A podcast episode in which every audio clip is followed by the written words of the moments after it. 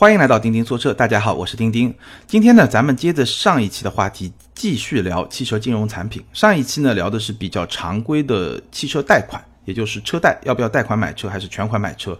那这一期呢，我们来聊一个相对比较新的产品。其实说新也不是特别的新了，在二零一七年曾经，我记得大概是在。第二季度就是四五月份的时候，曾经有一度广告打得非常狠，叫一层首付谈个车。简单来说就是一层首付，你就可以把车开走，当然可能还要加一些别的手续费啊那些东西。我们今天就来聊一聊，当然这个产品本质上来说是以租代售，而且呢也不仅仅是谈个车这一个产品，比如说还有一星车贷啊，就还有很多类似的产品，其实在二零一七年还是非常的火的，所以呢。我上次说的，我那个朋友呢也关注到了这些广告，所以也来问我说这种产品到底能不能买？那今天呢，咱们就来好好聊一聊这个产品。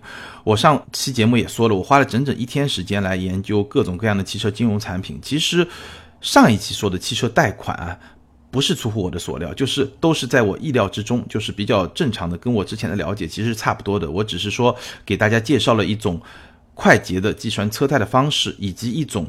其实也并不复杂的精细计算车贷的方式，有兴趣的朋友可以从我们的微信公众号“钉钉说车”里面去找那篇文章，你就可以知道怎么样用一个非常简单的 Excel 自带的一个数学函数吧，或者数学工具来计算精确的车贷。那今天我们要来聊的以租代售这么一种方式，以谈个车为代表的以租代售的这么一种方式，里面计算车贷利率的这些方法，都是用这种工具叫 IRR。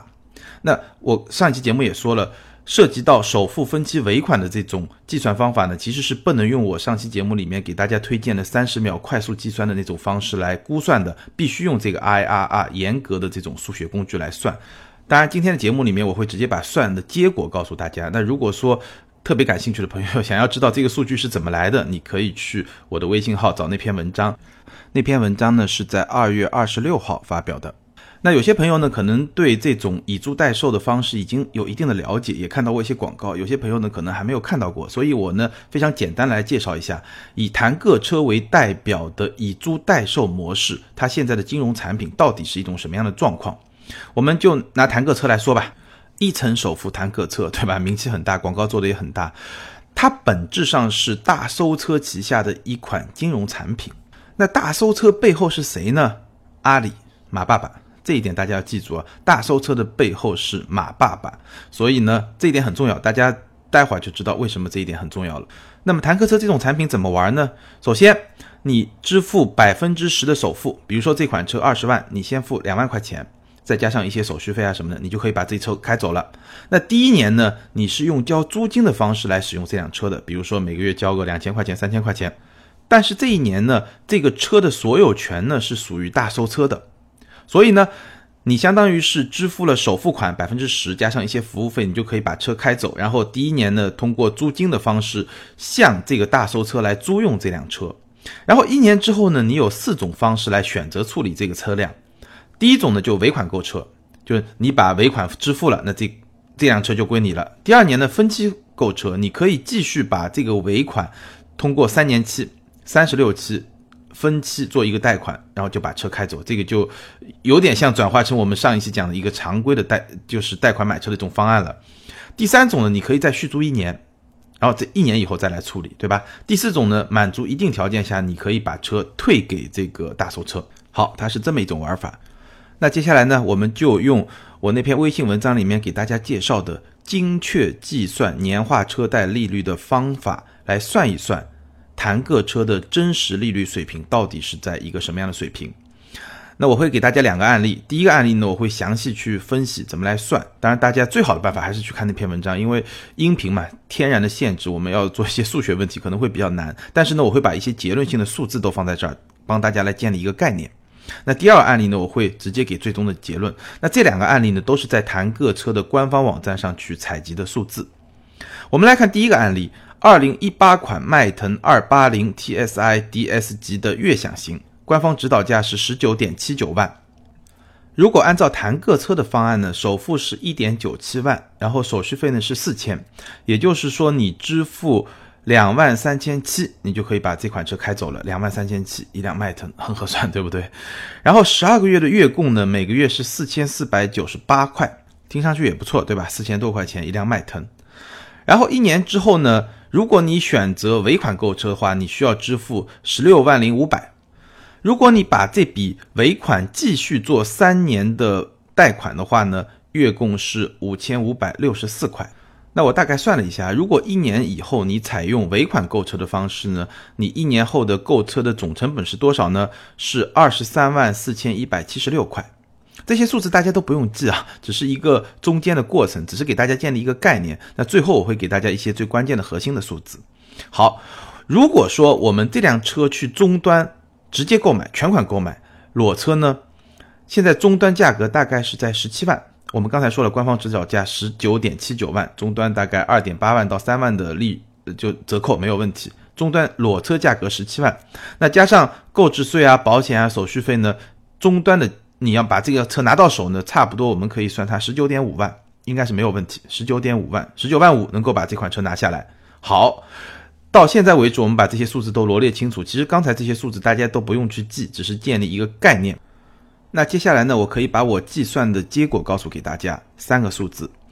第一个数字，如果你采用的是尾款购车的方式，就是说一年之后你把这个车尾款付了，然后把这个车买下来，那在这一年中你的资金的融资成本是多少呢？百分之二十六。那如果说你接着把这个尾款做成一个三十六期的分期付款，那这个三十六期的实际利率是多少呢？百分之十五。那如果说你把整个四年放在一块儿，就是说你第一年先是以租代售，对吧？然后再加上三期，就把这个四年打包起来看呢，这个利率呢接近百分之二十。另外一种情况，如果说你退车，如果一年以后你选择退车，那你一年的租金是多少呢？是七万七千六百七十六块，相当于每个月是六千四百七十三块，就是你每个月花六千多块钱租了一辆迈腾，开了一年。大概是这么一个概念。好，我们再来看另外一个案例。另外一个案例呢，我就说的简单一点，直接给最后的结论。二零一八款的英朗幺八 T 自动精英型这款车呢，也是在坦克车上比较主推的一款车型吧。我们来看看这几个数字啊。第一年的实际利率呢是百分之三十一，比刚才的百分之二十六更高。然后后面三年尾款三十六期呢还是百分之十五，所以这个百分之十五看上去像是一个固定的利率。然后四年整合在一块儿看的利率呢是百分之二十出头，所以我们基本上可以建立一个概念是什么呢？就是在谈各车的方案里面，后面的三十六期的利率相对是固定的百分之十五，但第一年的利率呢可能会根据这款车的，比如说二手车的保值率，因为它允许你退车嘛，对吧？根据这款车的二手车的保值率啊，各种各样的情况会有所变化。那它的利率水平大概是在百分之二十五到百分之三十出头这么一个水平，当然也跟车的这个终端的折扣价有关系，因为它的一层首付是按照品牌指导价的一层来算的，所以浮动呢基本上是在百分之二十五到百分之三十出头。那整个四年的利率水平呢，差不多是在百分之二十上下。无论如何，从任何一个数字来看，我们都觉得这个贷款利率真实的利率是非常非常高的。那么这么一种产品，它到底适合什么样的人群呢？我也查了很多的资料，我看到知乎上也有很多不同的说法。那我总结下来呢，大概会有这么几种说法。第一种呢，会觉得它比较适合住外地的企业高管。那对于这样的人群来说呢，他可能在外地生活个一年两年，对吧？工作一到两年，他就要回来，所以呢，他没有非常强烈的购车的这么一个欲望。买辆车毕竟麻烦嘛，而这个价格相比于你直接。去租车公司去神州啊、一嗨啊长租一辆车而言呢，还是有一定的价格优势。所以从这个角度来说呢，哎，这波人群可能会是他的一个用户。但是我实际比了一下，我刚才也说了，如果你按租车来算的话，每个月六千四百七十三，六千多块钱租一辆迈腾，确实比长期的租车公司会稍微有那么一点点的价格上的优势，但是优势并不明显。而且这样的客户大部分情况下都是企业买单，所以我非常怀疑吸引力有多大。那第二种说法呢，是频繁换新的有钱人，就他懒得折腾手续，但是呢他就喜欢开新车，我每年都换一辆新车。但是我觉得这种模式可能在国外可以，但是在国内是肯定不行。因为你去看一下，无论是谈个车啊，还是一星车贷，很多类似的这种做以租代售平台的平台上的车，它都不够新，就它的新车都比较少，或者说它真正在卖的车型，往往都不是一个品牌 4S 店的主销车型，都不是卖的最好的车型。说的。最直接简单的话来说，那这种情况下，你那些富人，我有必要这么去玩吗？本身也不合算嘛，对吧？而且这些人，你说懒得折腾手续，我手下这个随便找个司机帮我去折腾折腾手续不就可以了？或者把这个车直接挂到我公司名下，我觉得这种需求在国内可能是不存在的。首先是因为新车太少，其次呢，一线城市还有车牌的限制，再者呢，利率实在太高了。第三种人呢，小生意人，格外在意流动性的小生意人。这样的客户呢，倒可能会有，尤其是前两年专车特别火的时候，对吧？用这种方式，快速的、低成本的拿到一辆车，然后去赚钱，这样的人倒是会有一些，但恐怕也不会特别多，因为利率水平确实还是很高。那在国内的真实语境下，我觉得会去使用这种产品的人，通常是什么样的客户群呢？我觉得可能有两种人，第一种呢，就是一些不理性的年轻人，就是我就是想要。快速的开一辆车，我就是想要花一万块钱、两万块钱，就是去买一辆车。我们这个广告也经常能够听得到，对吧？然后呢，他对自己未来的收入呢有一些不太理性的预期，他觉得，哎，我这个收入肯定是越来越高。然后还有一些呢，就是我刚才说的，有一些朋友啊，他。看这个账本啊，他不是像我们这样来看，就他不会去算它真实年化收益是多少，百分之三十一听那吓死人了，百分之二十六一听吓死人了。包括我上期节目里面说的信用卡分期百分之十四点三的真实利率，那这个很吓人，对不对？但是呢，有些年轻人他可能只看我首付特别低，一万两万，然后第一年每个月哎两千，好像也很低，对吧？然后一年以后再说到时候再做分期，分期了以后可能每个月两三千，他。敏感的那些数字不是百分之三十、百分之二十五、百分之二十或者百分之十五，不是这样的数字。他敏感的数字是，哎，每个月两千多块钱，我还承受得起。不理性的年轻人，或者说真的是对金融、对数学啊没有什么明确概念的这种年轻人，这个部分人，我们也看到很多裸贷，对吧？大学生裸贷，后来引发了很多的社会问题，然后国家叫停啊，各种很复杂的，对吧？这种非理性的年轻人，我觉得是一个。其实你去看他的广告啊，也是在非常重要的打这波人，就是你先买了再说，对吧？这是一波人。那第二波人呢，可能是极少数信用记录比较差的客户，就是说他去办正常的车贷。因为我们上一集节目说的车贷，我觉得是大家可以去考虑跟自己的这种实际情况去做比较的，对吧？真实收益率，呃，真实的车贷利率可能是在百分之四、百分之五、百分之六、百分之七，哪怕到百分之八，对吧？这个都是还是一个比较。正常的一个贷款的利率水平，那可能有极少数信用记录比较差的客户，他那些贷款办不出来，各种各样的原因，也许你当年违过约，或者说有过一些违法的行为，对吧？他贷不出来，那他没办法，只能这个就相当于次级贷啊，对吧？就是美国次贷危机的次级贷，就是属于就有点类似啊，我不说它就是次级贷，就有点类似，就是他的信用资质比较差，那他只能去哎做这种贷款。好，接下来我们来聊一聊，像这种弹个车啊、一星车贷啊这种以租代售产品，或者说以租代售平台，它的优势和劣势都在什么地方？首先我们要定性啊，就是我说了这么多，本质上来说，这种以弹个车为代表的以租代售的产品，它本质上是一个金融产品，它不是汽收汽车零售产品，它就是一个金融产品。所以，既然是金融产品，为什么我们今天的节目里面花这么多时间来给大家算各种各样的真实利率？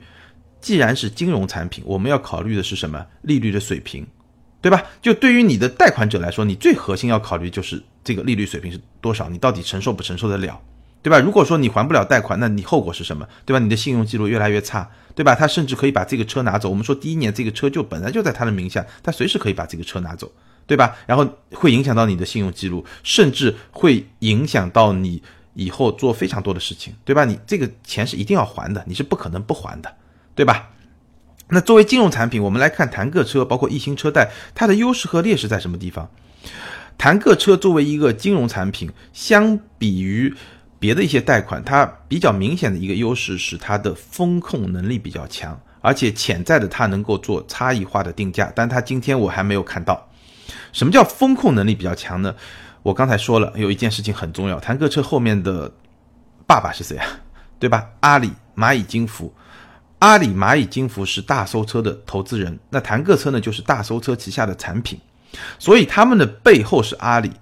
什么叫风控能力强呢？就是你到一般的金融公司，我们上期节目讲的汽车金融公司，它要审核你一个贷款，那快的也要几天，慢的可能就是几个礼拜，对吧？两三个礼拜、一个月放款，这个就非常正常。但是谈个车能够做到多少呢？可能就几分钟。从它的宣传材料来看，几分钟或者一个小时就能把这个贷款审批下来。凭什么一成首贷他就能把这么多钱给你审批下来？我觉得有几个保障吧。第一个，首先第一年车是在他的名下。车是属于他，他随时可以把这个车拿回去，所以这个是第一点。这种直接在他名下和你把它作为一个抵押品，这个法律手续上是很不一样的。这是第一点。那第二点非常重要，就是说他给你贷款是基于你在整个阿里系的这个信用的指数，就是芝麻分嘛，对吗？你芝麻分到多少，你可以贷多少钱，或者说你首付可以到一层，不是所有用户都可以到一层的。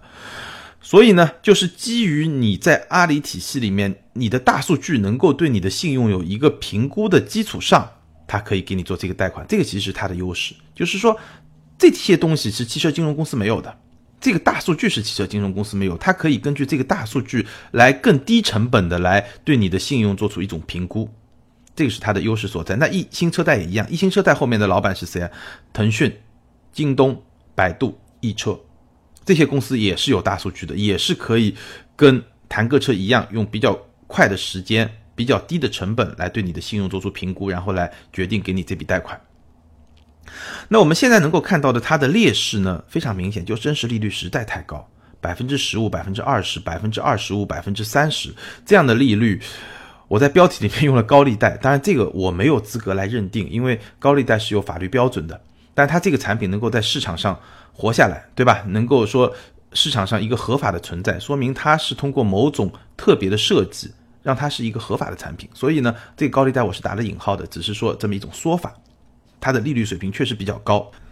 那我在知乎上呢，还看到一些朋友在讨论它的资金成本，也就是说这个产品它怎么来赚钱。谈个车也好，一星车贷也好，他的钱从哪里来？就他的贷给你的钱从哪里来？然后他怎么来赚钱？他的资金成本到底有多高？那说实在话呢，这个行业一天的时间我是不可能了解清楚的，我也不知道他的资金成本到底是高是低。知乎上也有不同说法，有些人觉得他会比金融机构更低，有些人觉得他会比金融机构更高。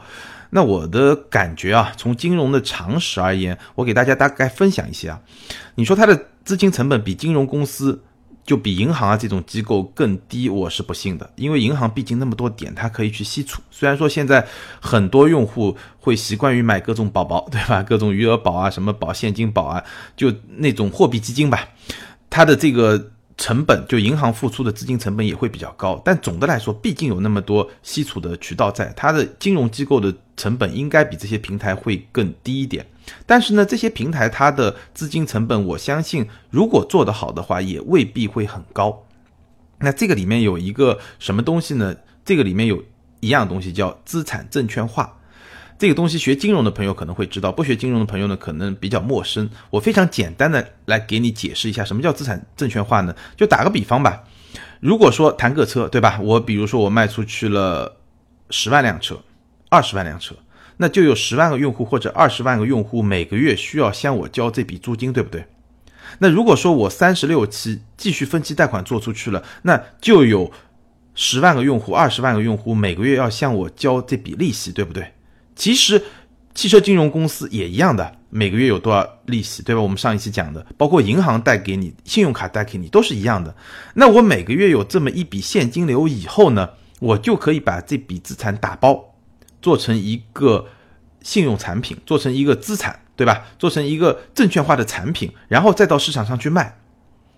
然后呢，这个产品呢，我可以按照每年年化百分之四啊。百分之五，差不多这么一个利率水平，把这个产品就给卖出去了。就是我们在买这个保那个保，其实你买的是什么？就是类似于这样的产品，对吧？银行间的这种资产的产品。那这个产品百分之四、百分之五卖出去，我就把钱不就融进来了吗？就是说我先把这个钱贷给你，然后把你的贷款做成一个证券包卖到市场上去，用百分之我们就假设百分之五的这个利率水平卖出去，然后我这笔钱就拿进来，拿进来以后我再来做贷。那我们算一算。他如果说百分之五的资金成本，但还有管理成本啊，百分之五的资金成本拿进来，然后贷给你是百分之二十的成本，那他赚多少？百分之十五。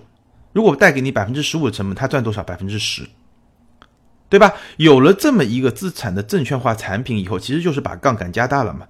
他怎么赚钱？百分之五的资金成本，百分之十五贷给你。那这个反过来说，就是你怎么亏钱嘛，对吧？你百分之五的收益去买了这个保那个保，然后百分之十五的 成本去跟谈个车去贷款，你亏百分之十，他赚百分之十，就就这么一个。简单来说，就是这么一个模型，这么一个逻辑。那其实我们可以看到，像京东的白条啊，像蚂蚁金服上的那个花吧，好是叫什么花呗，对吧？那个产品其实它的年化真实的利率也差不多在百分之十五，就那种小额的，不需要任何担保的，直接帮你做信用就做消费贷款的现金贷的，也在百分之十五。那它的这个成本是多少呢？就是余额宝给你的成本嘛，百分之四呀。百分之五呀，然后他贷贷出去百分之十五，马爸爸赚钱怎么赚？百分之十很容易啊，明白吗？就是有钱人赚钱是这么赚的，咱们 普通老百姓被剪羊毛也是这么被剪的。所以从这个角度来说，我真的是觉得这个产品，弹个车也好，一星车贷也好，这种以租代售的产品，以它今天在中国的发展水平，以它能够给出的金融真实的利率水平、贷款利率水平而言，非常非常非常。重要的话说三遍，非常非常非常不适合私人的购车用户。就基本上你买，你通过这种方式来买车，基本上就是一个坑，而且这个坑甚至比京东白条啊，刚才我说的蚂蚁的怎么花呗啊，坑更大。为什么？你简单的比一比嘛。首先，那个差不多就百分之十五的利率，对吧？这个是最低百分之十五，第一年要超过百分之十五，百分之二十二十五，甚至有百分之三十，对不对？利率更高。第二呢，你要知道那个现金贷。虽然金额比较低，但是它是没有任何担保的，你的唯一的担保就是你的信用嘛，对不对？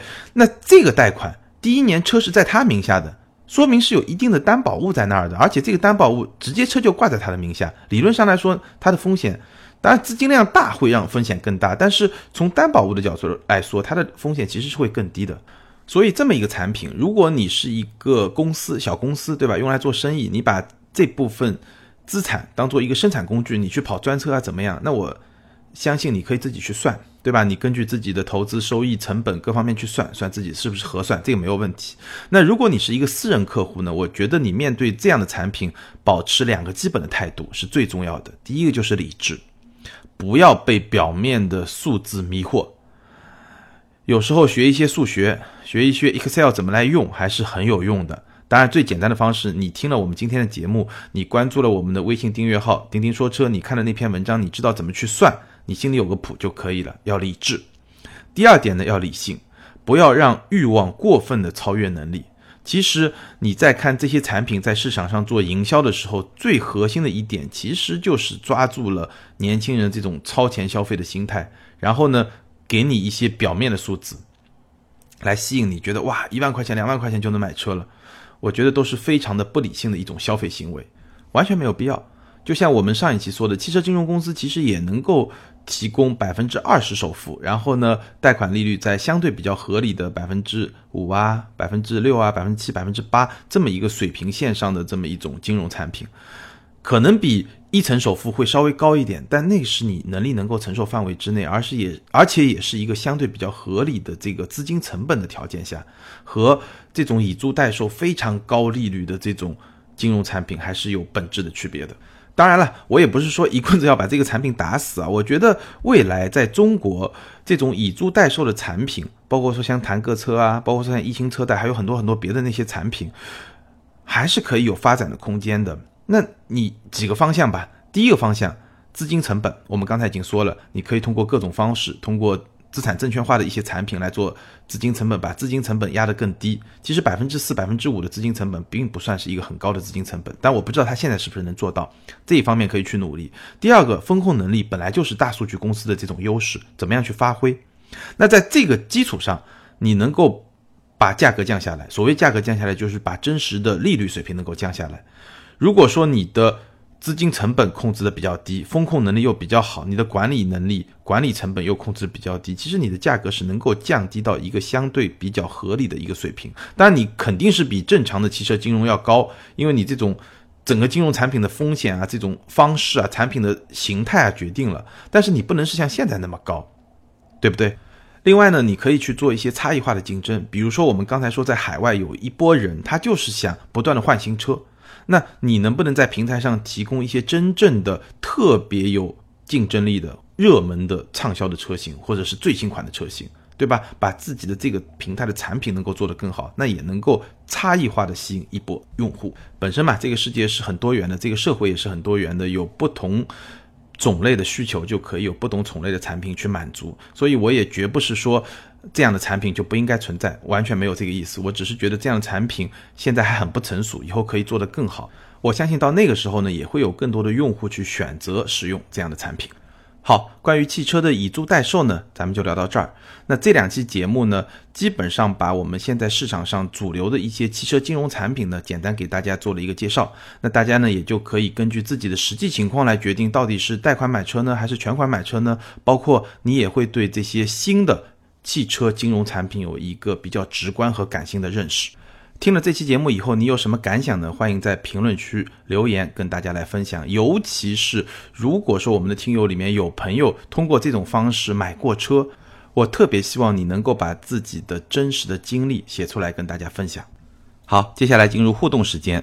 网友 ID 是素贞角的朋友问：贷款是否也要考虑通胀呢？这个问题是在咱们上一期讲贷款买车的。这期节目下方的一个留言，那这个回答很简单，就是如果你是买房子，对吧？二十年、三十年非常长周期的一个贷款，你当然要考虑通胀。而且我确实认为贷款买房是一种非常好的抗通胀的一种方式，这是非常重要的，必须要考虑。但是对于车贷而言呢，一般也就是两到三年，最长最长可能也不超过五年吧，这个已经很少了。那在这个相对比较短的周期里面，其实我觉得更。多考虑的还是当期你能够算出来的这个利率到底是多少，包括咱们今天聊的这个以租代售利率就特别高，除非我们发生一些大家都想不到的非常重大的事件导致恶性通货膨胀，否则的话，通胀问题在两三年的这个周期里面，我觉得是不需要考虑的。然后呢，我顺便再来。聊一个，就是微博上有一位网友的一个提问，也是跟贷款买车有关的。而且他这种情况呢，其实我一开始了解的不多。他是一个什么样的情况呢？他想买一辆铃木的维特拉，然后呢，4S 店给他的方案呢，首先折扣比较少，大概只有四千块钱，但是呢，给了他很非常复杂的一个方案。他给我拍了一张照片，有很多数学的公式，我简单给大家介绍。他重点是什么呢？就是说他在未来的五年里面，会把你购车款的百分之四十。按照每季度两千多块钱返还给你，就是返还购车款的百分之四十。按照每季度，这个是他特别强调的一点。他觉得这个东西是不是靠谱？他来问我。但是从那张纸上呢，我又能够看到另外一部分，就是那个是他在那张纸的右面写的。那张纸的左面呢，他又写了另外一个东西，就是一个其实是一个贷款买车的方案，但他写的不是很清楚，所以我也不知道具体是哪些怎么一个方案。但是能够看得出来是一个贷款买车的方案。那也就是说，他要买这个。铃木维特拉，对吧？就是一个贷款加上返款这么一个方案。那这个方案他来问我是不是靠谱？我觉得正好跟咱们这两期聊的话题比较接近，所以我也跟大家分享一下。其实这种返现的方案呢，我之前了解的真的不多。但是因为他来问我以后呢，我专门去网上查了一下。其实这种返现啊，就是额度比较高的那种返现，还有百分之一百返现、百分之九十九返现，特别夸张。如果是那么高的话，基本上百分之一百就是骗局。如果是百分之一百返现，我敢说百分之一百就是骗局；如果是百分之九十九返现，我敢说百分之九十九就是骗局。但你说百分之四十返现是不是骗局？倒是真的不太好说。当然，他也说了，这个返现是通过第三方平台来做的。那我给他的建议呢，我也跟大家分享一下。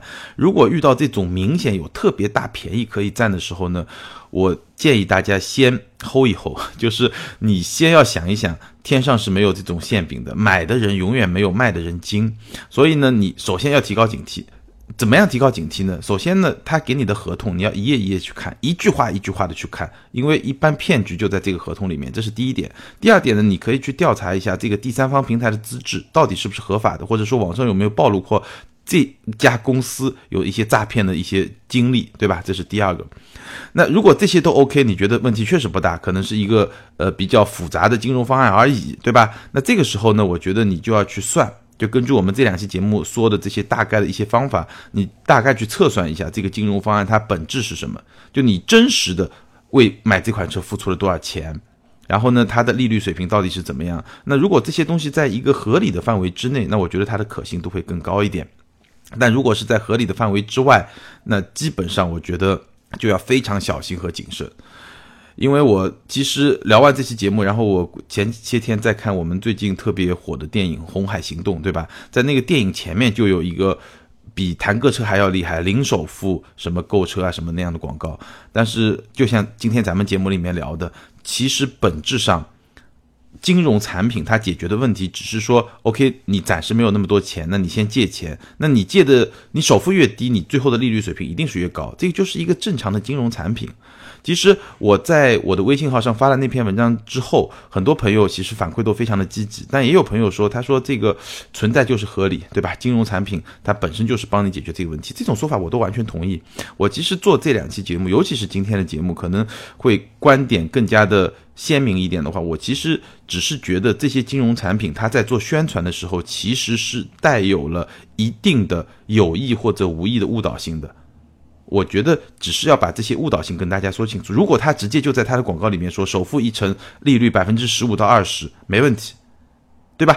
适合他产品的用户去消费就可以了。但是我其实现在看到他在营销过程中其实不是这么玩的，他是有一定的误导性在里面的。那做这期节目其实就是为了帮大家把这些东西能够讲清楚。好，今天咱们就聊到这儿。更多精彩呢，欢迎大家关注我们的微信订阅号“钉钉说车”。如果你身边正好有想要贷款买车的朋友，或者说对这些以租代售的方案感兴趣的朋友要买车呢，欢迎你把咱们今天的节目和上一期节目分享给他们，以便能够给他们提供一个更好的参考。好，感谢大家的支持，今天就聊到这儿，咱们下周见，拜拜。